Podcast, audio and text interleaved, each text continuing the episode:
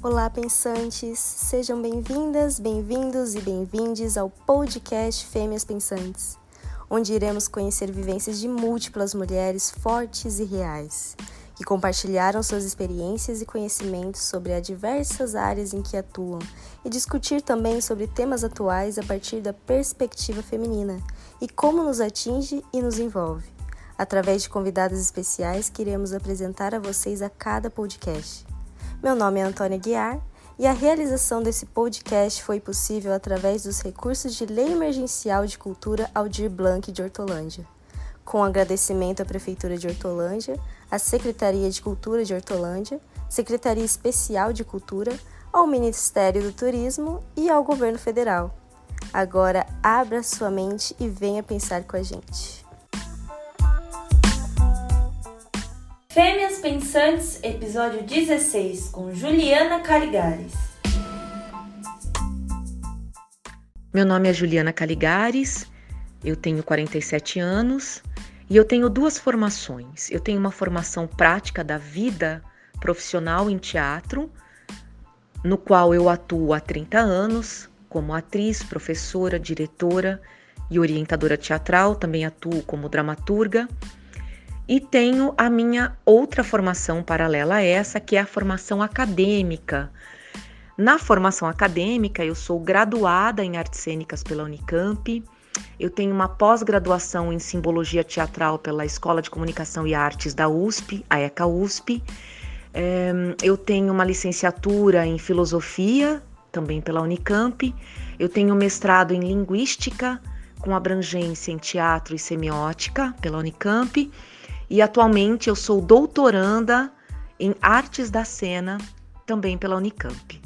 Atualmente eu sou professora do curso de formação técnica em teatro e dublagem da Escola Up Arts de Campinas.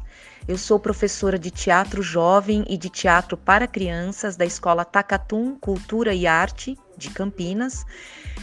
Eu também sou membro do grupo de pesquisa Os Processos Criativos nas Artes da Cena e os Saberes da Prática, é, do CNPq, do IA da Unicamp, e também sou membro do grupo de pesquisa Cogites, Cognição, Interação e Significação, do CNPq do IEL da Unicamp. Né? O IEL é o Instituto de Estudos da Linguagem da Unicamp e o IA é o Instituto de Artes.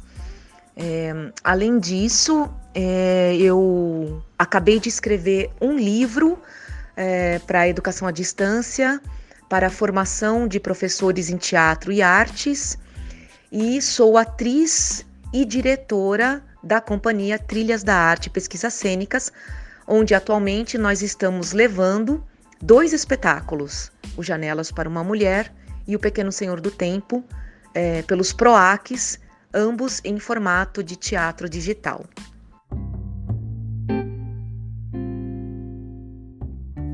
Ju, eu tenho uma última pergunta para você. Pode falar. Em todos esses anos como mulher, experiências, vivências, qual foi a maior dificuldade que você teve? Ai, maior dificuldade? Mas sendo mulher, sendo a sua mulher, maior né? dificuldade sendo mulher? Ó, essa é uma pergunta. Eu já sei a resposta para ela.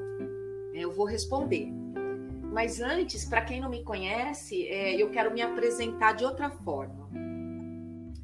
Eu sou uma mulher branca, de pele branca, cabelos relativamente liso, eu tenho olhos claros, eu tenho 1,70m.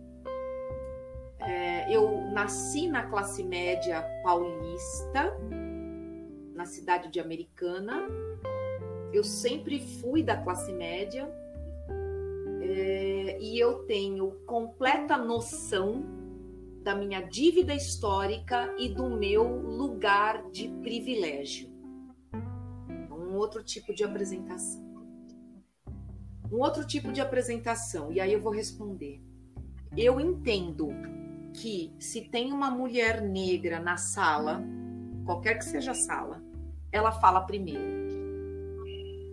Eu entendo que se eu estudei se eu tenho escolaridade superior, pós-graduação, blá blá blá, blá blá blá, blá blá blá, é porque eu é, nasci nessas condições que eu mencionei agora há pouco.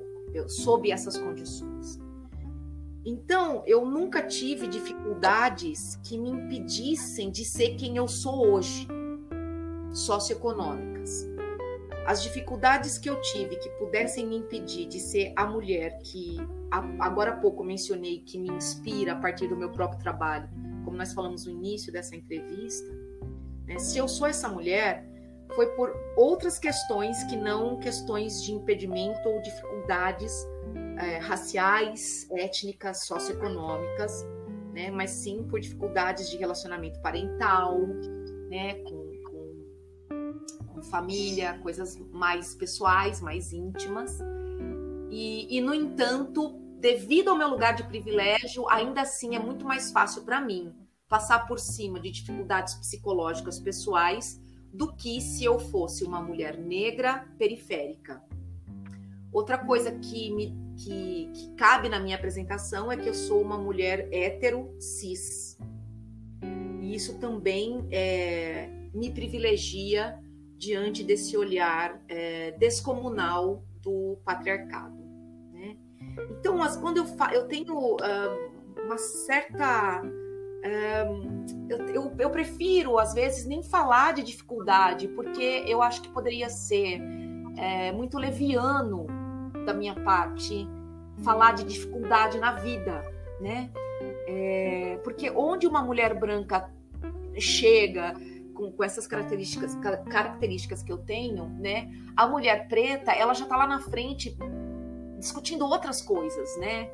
É, porque ela já passou coisas que eu sequer vou sentir na minha vida. Eu só vou depurar a partir de literatura e depoimento que eu assisti, entende?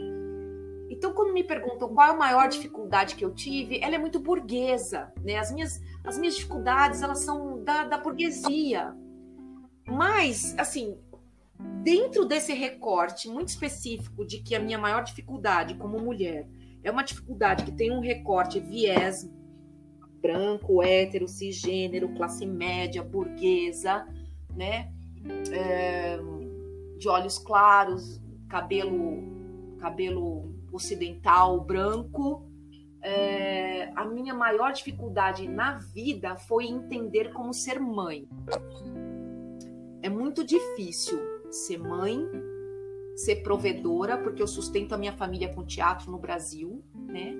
Sozinha de forma independente, desde que a minha filha nasceu.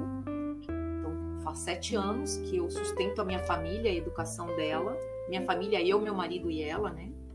É, e, e, e, ser mãe é muito difícil, mas é muito difícil mesmo. Dividir, né? Por exemplo, agora eu, eu, eu pedir para vocês meia hora, por quê? Porque a minha filha queria sair comigo e eu não consigo sair com ela porque eu estou trabalhando o tempo todo.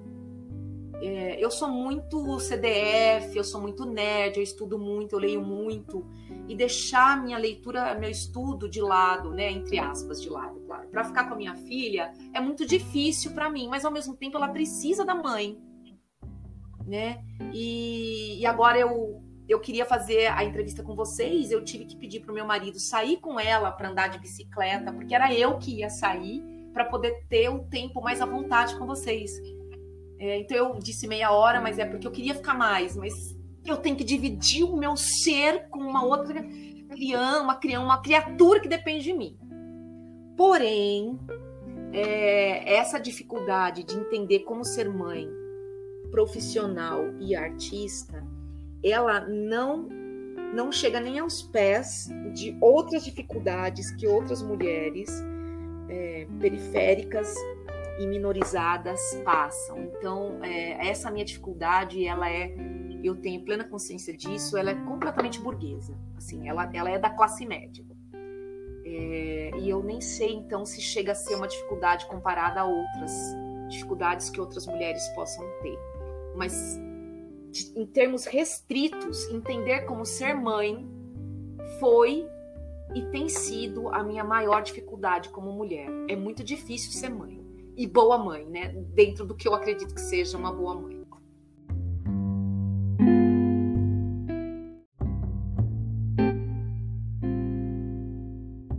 Este podcast foi realizado com recursos da Lei Aldir Blanc de Hortolândia, produzido, roteirizado, mediado e editado por Fernanda Rodrigues e Antônio Guiar. Agradecimento à participação especial de Juliana Caligares e com agradecimento à Prefeitura de Hortolândia, à Secretaria de Cultura de Hortolândia, Secretaria Especial de Cultura, ao Ministério do Turismo e ao Governo Federal. Sigam a gente nas redes sociais, arroba Fêmeas Pensantes. Obrigada!